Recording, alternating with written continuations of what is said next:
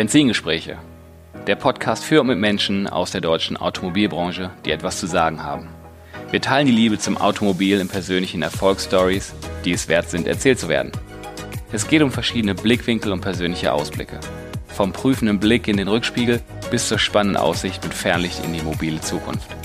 Ich bin Tim Klötzing, Online-Marketing-Experte und freier Berater für die Automobilbranche, Autoliebhaber und Agenturinhaber. Hallo, herzlich willkommen zurück bei meinem Podcast Benzingespräche. Heute geht es weiter in der Serie und ich habe heute auch wieder einen spannenden Gast dabei, wo ich im Intro, er grinst mich schon an, lachen da war jetzt schon mal, der Name wird noch nicht ganz verraten, aber wenn man, äh, ich, ich weiß, er ist extrem vernetzt, da kommen wir gleich noch äh, zu, jeder kennt ihn so ein bisschen und er kennt auch immer jeden Namen, äh, wo ich irgendwie aufschlage und das in die Runde werfe. Mm, er ist der Leiter Marketing Kommunikation bei Luke seit 2009. Hat er auch das CRM und das BDC. Das musste ich so ein bisschen lernen. Ne? Das Internetvertriebsteam, Servicevertriebsteam ähm, steuert er da. Vorher war er Geschäftsführer und Gesellschafter beim Autohaus Bünde, VW und Audi Betrieb. Das war in der Zeit 1997 bis 2004. Und was ich auch ganz interessant finde, Macher und Mitglied des Club Kohlenwäsche in Essen, da kommen wir gleich auch noch drauf zu sprechen. Ähm, ein ganz tolles Projekt. Hm, was ich gerade schon gesagt habe, äh, total äh, bekannt und hier ist er. Vielen Dank, dass du dir Zeit genommen hast. Ralf Schütte, hi.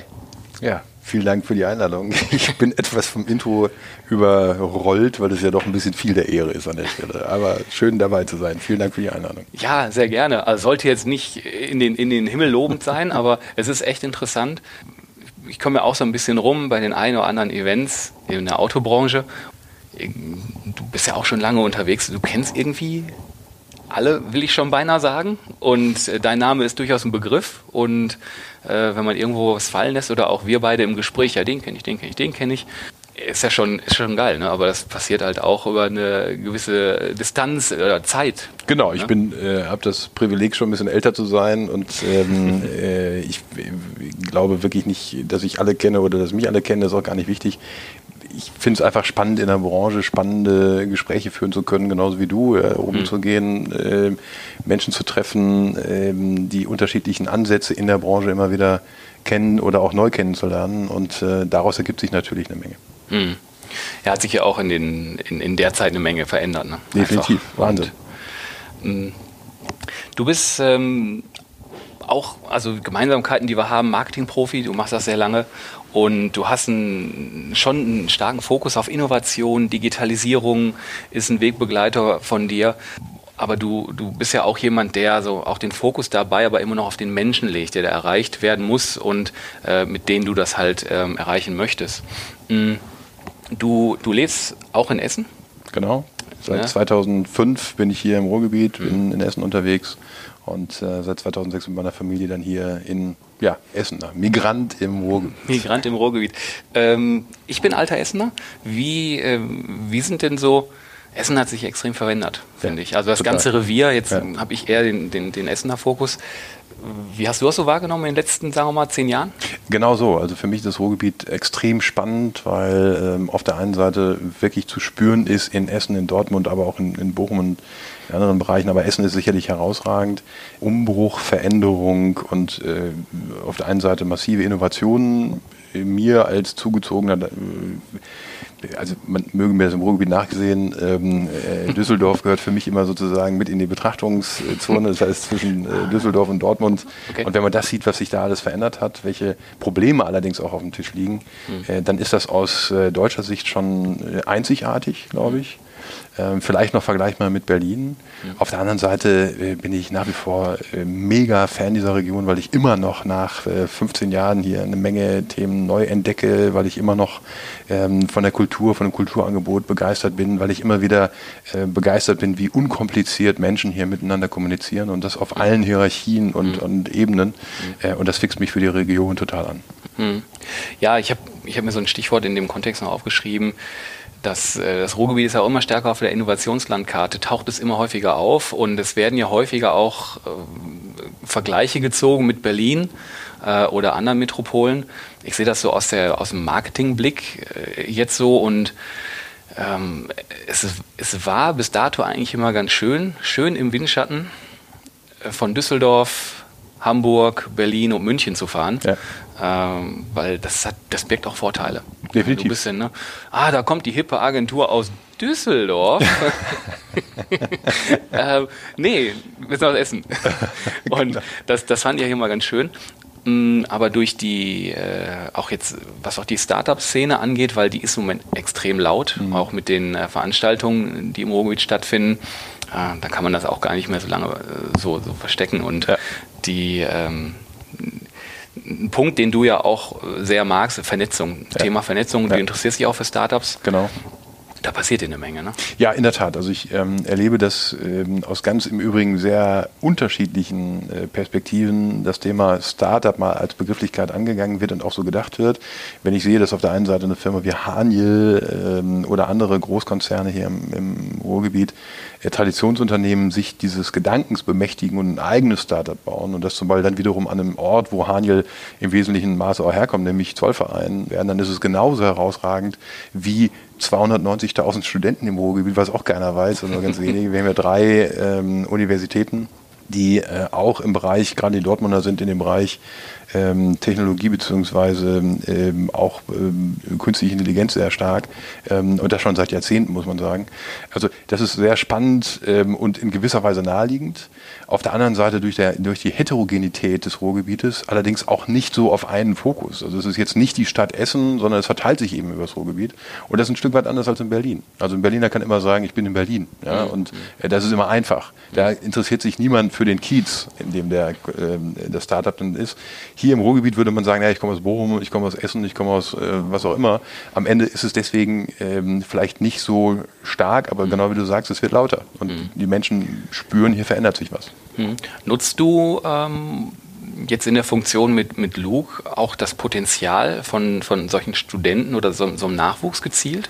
Im Augenblick noch nicht. Wir haben an verschiedenen Stellen schon konkrete Anknüpfungspunkte für Datenthemen, für äh, Online-Themen im Allgemeinen, äh, sind aber ganz konkret in verschiedene Projekte noch nicht eingetreten, waren aber schon auf ähm, äh, guten Vorbereitungsgraden.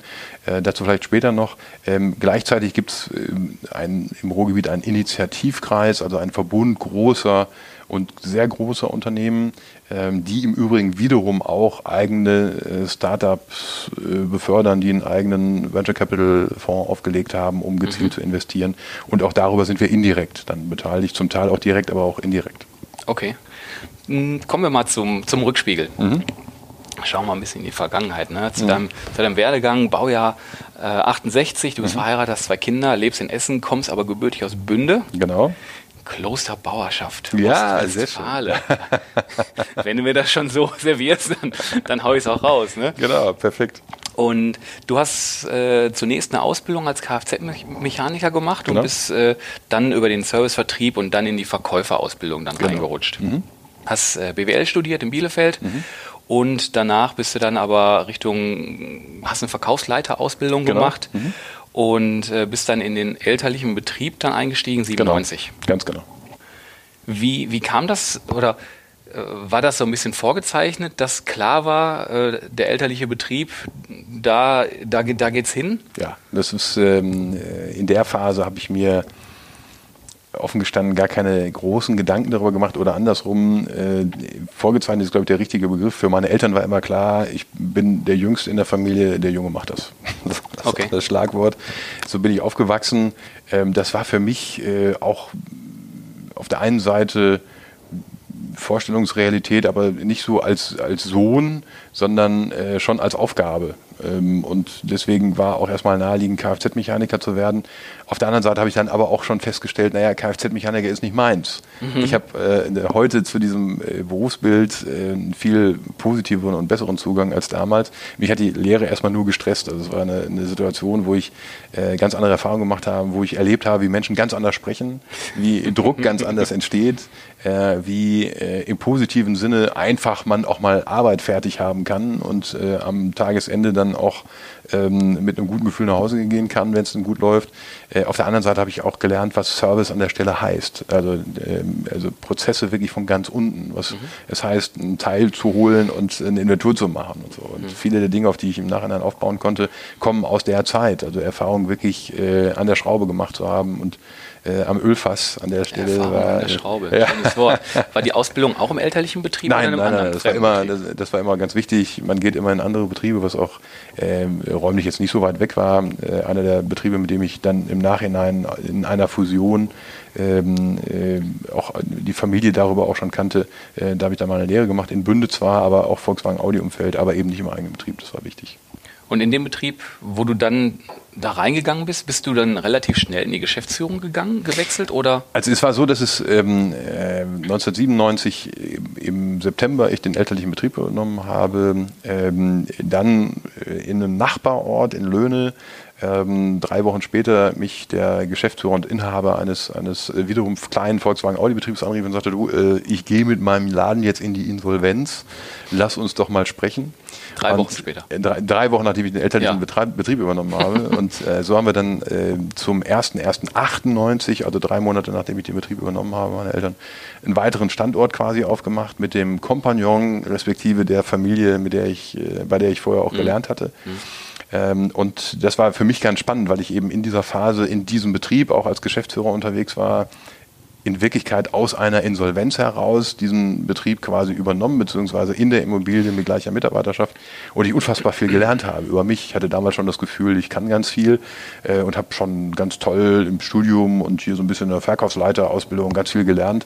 Die Wahrheit ist, ähm, äh, ich habe lernen dürfen, ganz kleine Brötchen zu backen, weil die Wahrheit eben in der Tat war, ähm, jede einzelne Buchung hat mich überfordert, Liquiditätssteuerung hat mich überfordert, äh, mhm. Betriebsorganisation an ganz vielen Stellen konnte ich nicht. Ja. Das waren alles so Dinge, Dinge, wo ich nochmal im, im für mich persönlich allerbesten Sinne äh, Erdung erfahren habe. Also und äh, auch was ich nicht können oder, oder konnte und kann oder damals nicht konnte, äh, war eine wichtige Lehre in der Zeit. Hat die Theorie die Praxis getroffen? Äh, hat die Praxis die Theorie zerstört. Äh, das ist, äh, glaube ich, noch stärker. Okay. Wiederum ein Jahr später haben wir diese Betriebe dann komplett in eine größere Fusion dreier Familienunternehmen mit vier Betrieben und 150 Personen dann eingebracht. Mhm. Ähm, das war ganz spannend, äh, um es nur anzudeuten, und äh, sehr prägend für den weiteren Lebensweg. Jetzt liegen da schon mehr als zehn Jahre zwischen. Ja. Und wenn du da so. Äh, Nette Formulierung.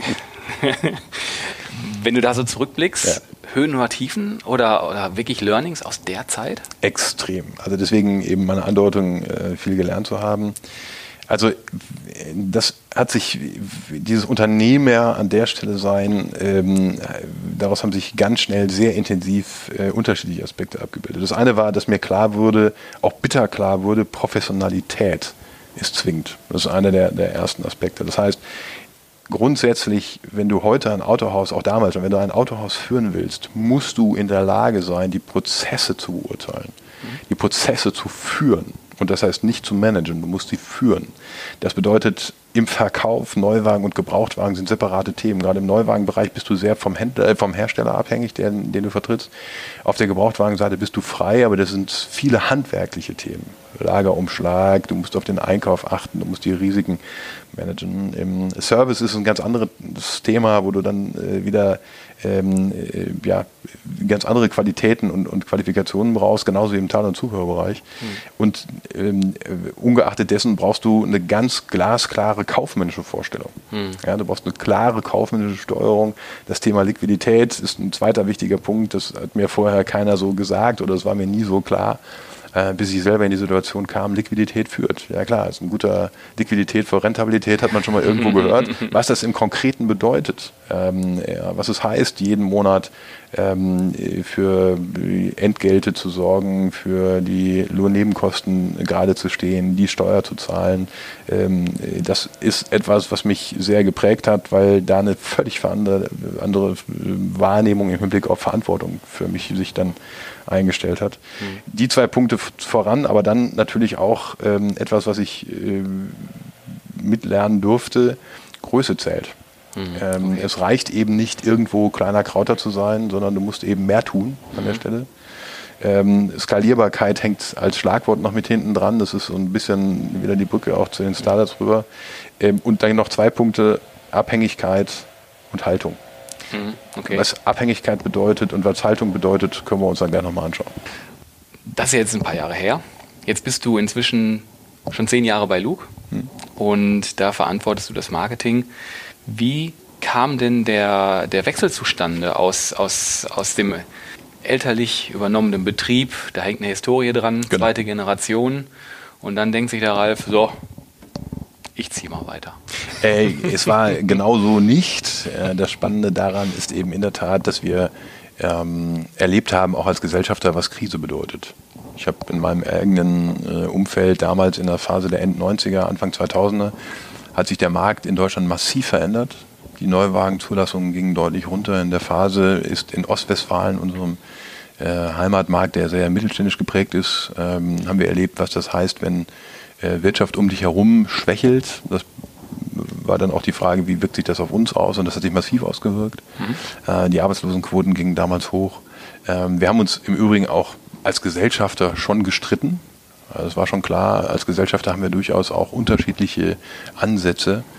Ähm, und dieser Streit ging am Ende so weit, dass wir in der Phase, in der wir in Wirklichkeit nachher saniert haben, ähm, uns äh, im Kern uneinig waren, wo wir hin wollten. Mhm. Und ähm, dank uns eines sehr gut uns begleitenden Unternehmensberaters äh, war dann irgendwann klar, ähm, es ähm, wir müssen auch reduzieren. Es ist wichtig, dass dann auch im Prinzip Klarheit existiert. Und dann war für mich irgendwann der Punkt gekommen zu sagen, okay, dann bin ich derjenige am besten mal, der geht. Das hat sich ähm, insoweit ganz gut eingestellt, zwar im äh, Laufe des Jahres 2004. Ich kannte, weil ich lange auch für ähm, den Arbeitgeberverband in Nordrhein-Westfalen Tarif verhandelt habe, äh, die Tarifverträge mitverhandelt habe, kannte ich eben zum Beispiel damals auch den Personalvorstand von Luke der mich dann äh, im Sommer irgendwann 2004 ansprach, ob ich nicht zu Luke kommen wollen würde. Und das war in der Tat für mich spannend dahingehend, ähm, dass ich eine Wette im Kopf hatte, nämlich zu sagen, Größe führt. Also was ich eben schon gesagt habe, ich glaube, mhm.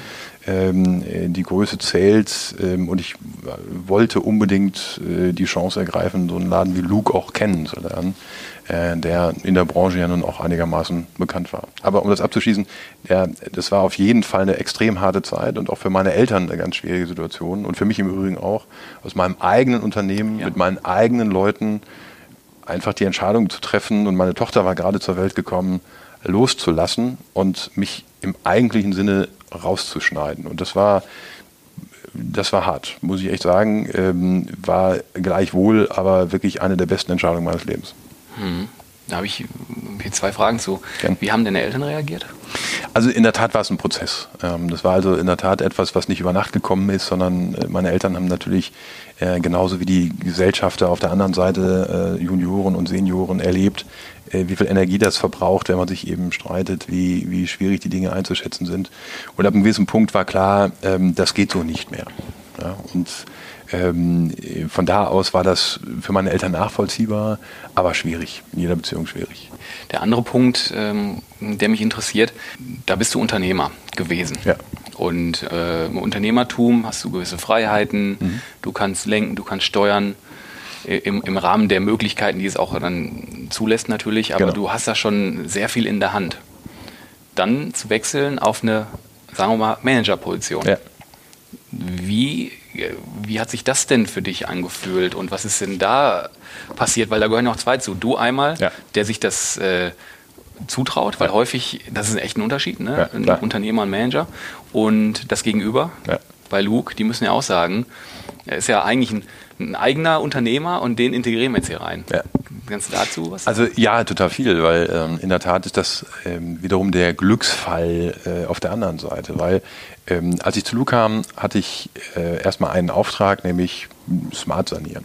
In der Phase der ähm, Anfang 2000er Jahre ist die Marke Smart, die ja erst Ende der 90er wirklich gestartet ist, auch mächtig in Verwirbelungen gekommen und wie sich relativ schnell herausstellte, was mir aber damals so keiner so richtig sagen wollte, eigentlich hatte ich was zu sanieren. Das konnte ich aber, deswegen war das völlig okay. Und ich habe im Übrigen damals festgestellt, wie, wie Partnerschaft zwischen Hersteller und äh, Händler auch wirklich funktionieren kann. Also echte Partnerschaft mhm. äh, wurde von äh, anderen Konzernen, ich muss sie jetzt namentlich nicht erwähnen, äh, so gesagt. Andere haben es wirklich gemacht und das war eine, eine spannende Erfahrung. Aber ich konnte mich also so relativ schnell eingliedern und ähm, Luke hat für mich von vornherein immer bedeutet Offenheit. Äh, es gab seitens der Vorstände und auch im Übrigen der echten Gesellschafter ähm, nie das Gefühl, äh, dass meine oder dass, dass ich in irgendeiner Form am falschen Ort wäre. Im Gegenteil. Mhm. Ähm, und so durfte ich eben bei Luke ganz für mich spannende Erfahrungen und, und Projekte und, und, Inhalte übernehmen. Also nach der Smart-Erfahrung habe ich dann ein Jahr lang noch Gebrauchtwagen gemacht für die gesamte Gruppe äh, und habe dann äh, fast drei Jahre lang Personal im Konzern gemacht als Personalverantwortlicher und Organisationsverantwortlicher. Und das eben auch in einer Phase, wo es darum ging, äh, die Gruppe auf neue Beine zu stellen. Und konnte dann im Nachhinein, äh, und das mache ich jetzt in der Tat genau wie du sagtest, dann seit äh, jetzt fast zehn Jahren, Marketing, Kommunikation übernehmen, aber das in der Kombination mit Online-Themen und in der Kombination mit Daten mhm. und etwas zusammenführen und aufbauen und kreieren quasi, ähm, was mich schon immer interessiert hat, wo ich aber genauso wie bei den anderen Themen vorher eigentlich wenig bis gar keine Erfahrung hatte. Und Luke heißt für mich, dass ich unfassbar viel lernen durfte und unfassbar viel auch im unternehmerischen Sinne, im Lukeschen unternehmerischen Sinne auch unternehmen durfte. Und ähm, das, dieses Maß an Freiheit äh, wurde mir immer mitgeschenkt und von mhm. daher ist das der Grund, warum ich auch heute noch gerne da bin. Mhm. Ja, man kann, glaube ich, schon sehr differenzieren zwischen Manager und Managern. Ne? Manager in Großkonzernen äh, werden weit weniger Freiheiten haben in, in dem, was sie tun und auch ja. in der Vielfalt. Und wie du auch gerade sagtest, mit, mit dem Thema Marketing, Digitalisierung, Daten, da schafft man sich ja auch, äh, da hast du Freiheit. Ne? Das sind ja neue Themen, da muss ja erstmal der Weg beschritten werden. Klar. Wie sieht denn da, wie sieht denn so dein Alltag aus? Eigentlich sehr unspektakulär in jeder Beziehung. Also zumindest von innen betrachtet. Ja, also zum einen, dass er sowas sagt, aber das glaube ich dir nicht ganz. weil es macht dir Spaß, was du tust. Ja, definitiv, definitiv. Also es ist so, dass ich ähm, in der Tat das, erstmal das große Glück habe, Menschen zu haben, die mich umgeben in meinem Team, die wirklich Ahnung von dem haben, was sie tun und ich das äh, Vergnügen habe, wirklich viel lernen zu dürfen an der Stelle wir versuchen in diesem Team ähm, äh, wirklich alltäglich zu schauen, an welcher Stelle kommen jetzt welche Projekte. Es gibt ja unfassbar viel Sacharbeit, die einfach auch erledigt werden muss und die mache ich genauso wie meine Kolleginnen und Kollegen an der Stelle. Mhm. Ähm, und dann gibt es natürlich immer wieder Projekte, die wir uns vornehmen dürfen und dann sind wir sehr stark in Projektarbeit. Und Projektarbeit heißt wirklich, ähm, wir arbeiten wie jetzt gerade im Hintergrund im Stillen äh, an der Weiterentwicklung der Webseite. Äh, das nennen wir intern als Projekt ein Rebrush ähm, und dann wird an dem Projekt intensiv über einen Zeitraum von N gearbeitet. Ich mache mhm. parallel dazu Rebrush. Rebrush der Webseite, ja genau, der Look.de. Habt ihr keinen Bock auf Relaunch gehabt? Äh, nee, der, äh, frag mich doch jetzt nicht sowas, da können wir doch zu anderer Zeit mal drüber sprechen. Äh, Im Weiteren ähm, äh, darf ich ein anderes Projekt noch ähm, machen, nämlich die Frage, wie ist eigentlich Multikanal aktuell bei uns schon aufgestellt ähm, und äh, sagen wir mal so, da ist noch äh, Raum für Verbesserungen und wie kann man den organisieren, wie können die Prozesse dazu aussehen. Mhm. Auch das ist ein Projekt, was mich ähm, sehr ausfüllt und, und, sehr begleitet und von daher ist es eine Mischung aus Sachthemen und Sacharbeit und auf der anderen Seite von Projekten, kleineren und größeren, die wir gemeinsam treiben. Mhm, okay das passt jetzt alles auch schon so auf meinen nächsten Blog, mhm. den ich mir so notiert habe, wo ich mit dir darüber sprechen möchte. Mhm. Aus unseren Gesprächen, wir tauschen uns ja regelmäßig aus, weiß ich, du bist wirklich super informiert, was das Thema Marketing, Online-Marketing und Digitalisierung angeht. Jetzt auch mit dem, was du vorhin gesagt hast, das ist schon ein persönliches Interesse? Ja, total. Also ich finde, also die meisten Menschen, die ich eben auch kenne, denen geht es genauso wie mir an der Stelle, sind neugierig wenn man neugierig ist ähm, und aus einer gewissen Business-Perspektive schaut, ist das, was sich gerade über die letzten Jahre im Marketing und in, ähm, auch im technischen Bereich im Marketing getan hat, etwas, was unglaublich spannend ist. Und von da aus öffnen sich dann in der Tat alle Türen. Also trifft dein, dein ja. persönliches Interesse deinen Job natürlich. Klar, ne? natürlich. Ist, denn, ist deine Erfahrung auch, dass in den letzten Jahren, ich überlege gerade in, in, welcher Zeit, ich sag mal so in den letzten drei Jahren, vielleicht fünf Jahren, dass es eine un unglaubliche Explosion gegeben hat in der Vielfalt im Bereich Marketing? Also ich finde, dass die, die also so jetzt als, als Fremder in Anführungsstrichen äh, erstmal oder äh, Bereichsfremder äh, auf die letzten zehn Jahre zurückgeschaut. Ich finde, dass sich in den letzten Jahren in der Tat das Thema technologisch nochmal dramatisch weiterentwickelt hat. Die Möglichkeiten, die vorher da waren, also in den letzten zehn Jahre, waren äh, vorsichtig formuliert auch schon nicht zu verachten. Mhm. Ähm, was aus meiner Sicht dazu kommt, ist, dass wir einfach unterm Strich ähm, theoretisch mehr wissen und das dann eben auch in die Praxis umsetzen können. Seien es äh, Klarheiten im Hinblick auf emotionale Ansatzpunkte bei Kunden oder bei Menschen im Allgemeinen, mhm. äh, die hoffentlich dann irgendwann zu Kunden werden. Sei es eine technologische Möglichkeit, heute eine Webseite anders aufzusetzen, sei es die Multikanalverbindung von unterschiedlichen Themen. Äh, all das ist relevant und äh, in der Tat viel mehr geworden. Mhm. Also ich, ich sehe die, ähm, also wir als Agentur, wo wir ja so ein bisschen auch äh, ja, die Augen und Ohren am Markt offen halten für unsere Kunden, was man machen kann, weil wir dafür halt eingekauft werden. Wir kommen mit manchen Themen auch schon nicht mehr 100% so nach ganz und wir müssen auch ganz schön segmentieren, ja. wo drin äh, sind wir gut oder, ja. wo, oder wo können wir dem äh, der Zeit gar nicht mehr oder der Geschwindigkeit, die Geschwindigkeit ist ja einfach ja. auch so eine Explosion, das wird viel schneller weiterentwickelt. Mm, ich habe äh, mit dem Frank Lenz geredet, der beim E-Marketing Day auch war, äh, da ist uns aufgefallen, dass die Anbieter, die beim E-Marketing Day vom Autohaus waren, da gibt es ja eine Messe. Da gibt es so die Themen, die so da sind ich hatte aber das Gefühl, dass jeder Anbieter in sich in der letzten, im letzten Jahr in sich nochmal einen, einen absoluten Sprung über eine Digitalisierung und die Weiterentwicklung seiner Systeme gemacht hat. Und wenn man das in der Gänze sieht, ja.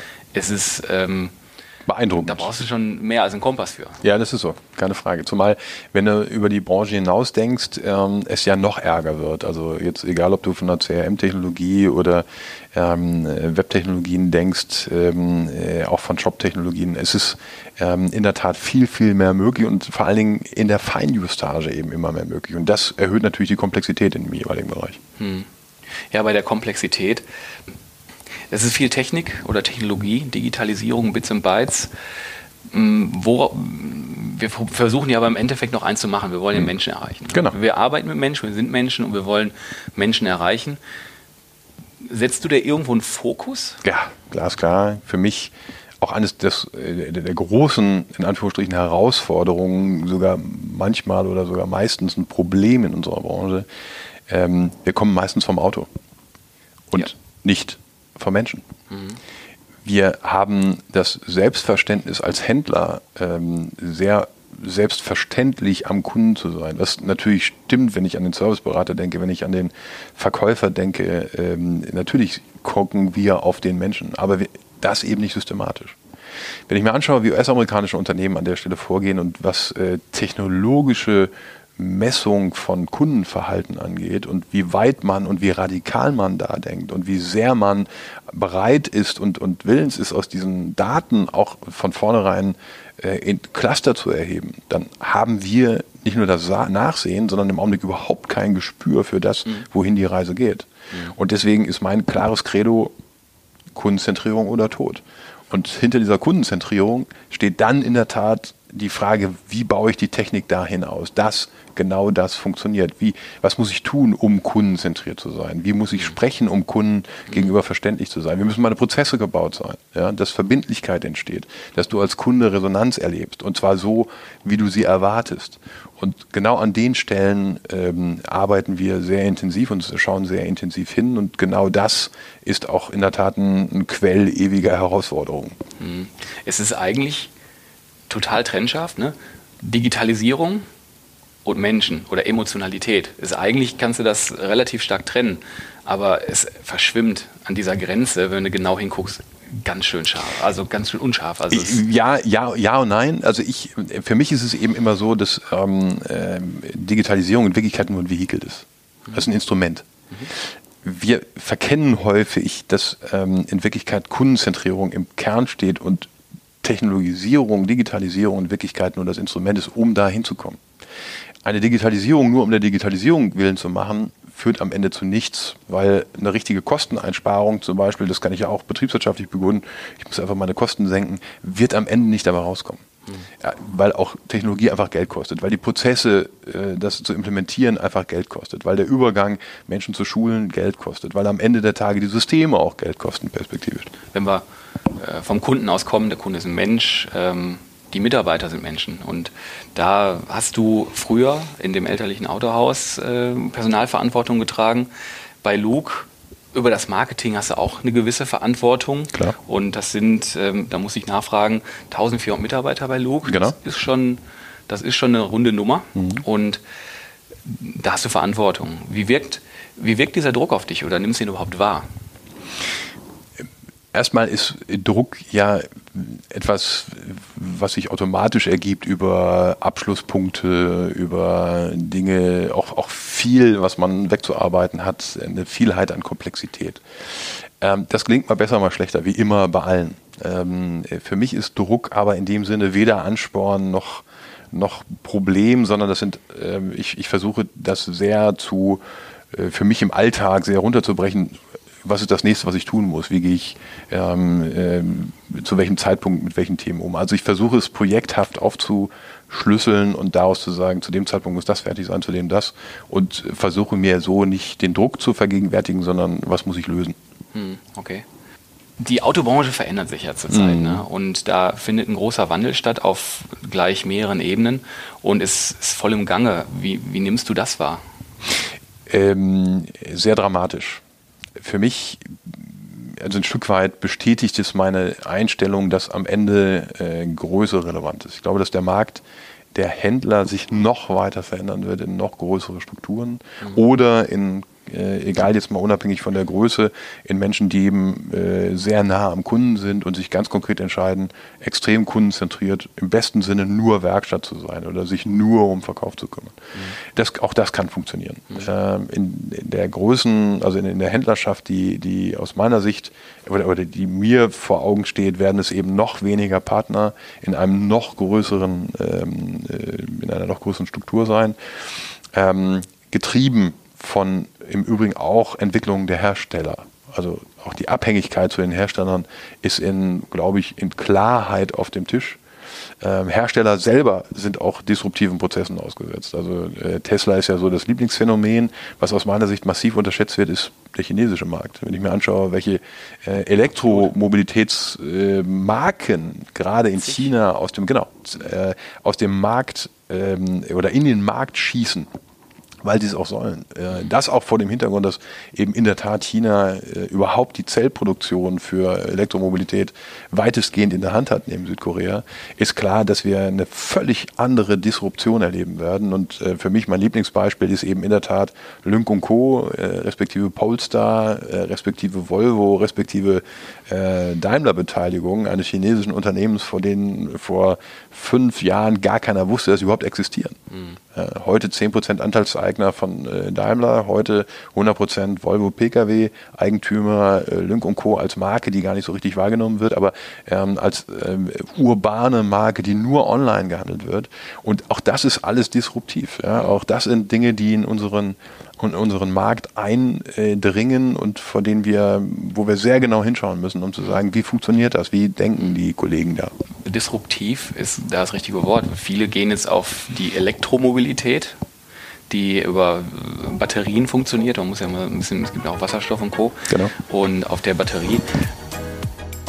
Danke fürs Zuhören bis hierhin. Weiter mit der Story geht's im zweiten Teil.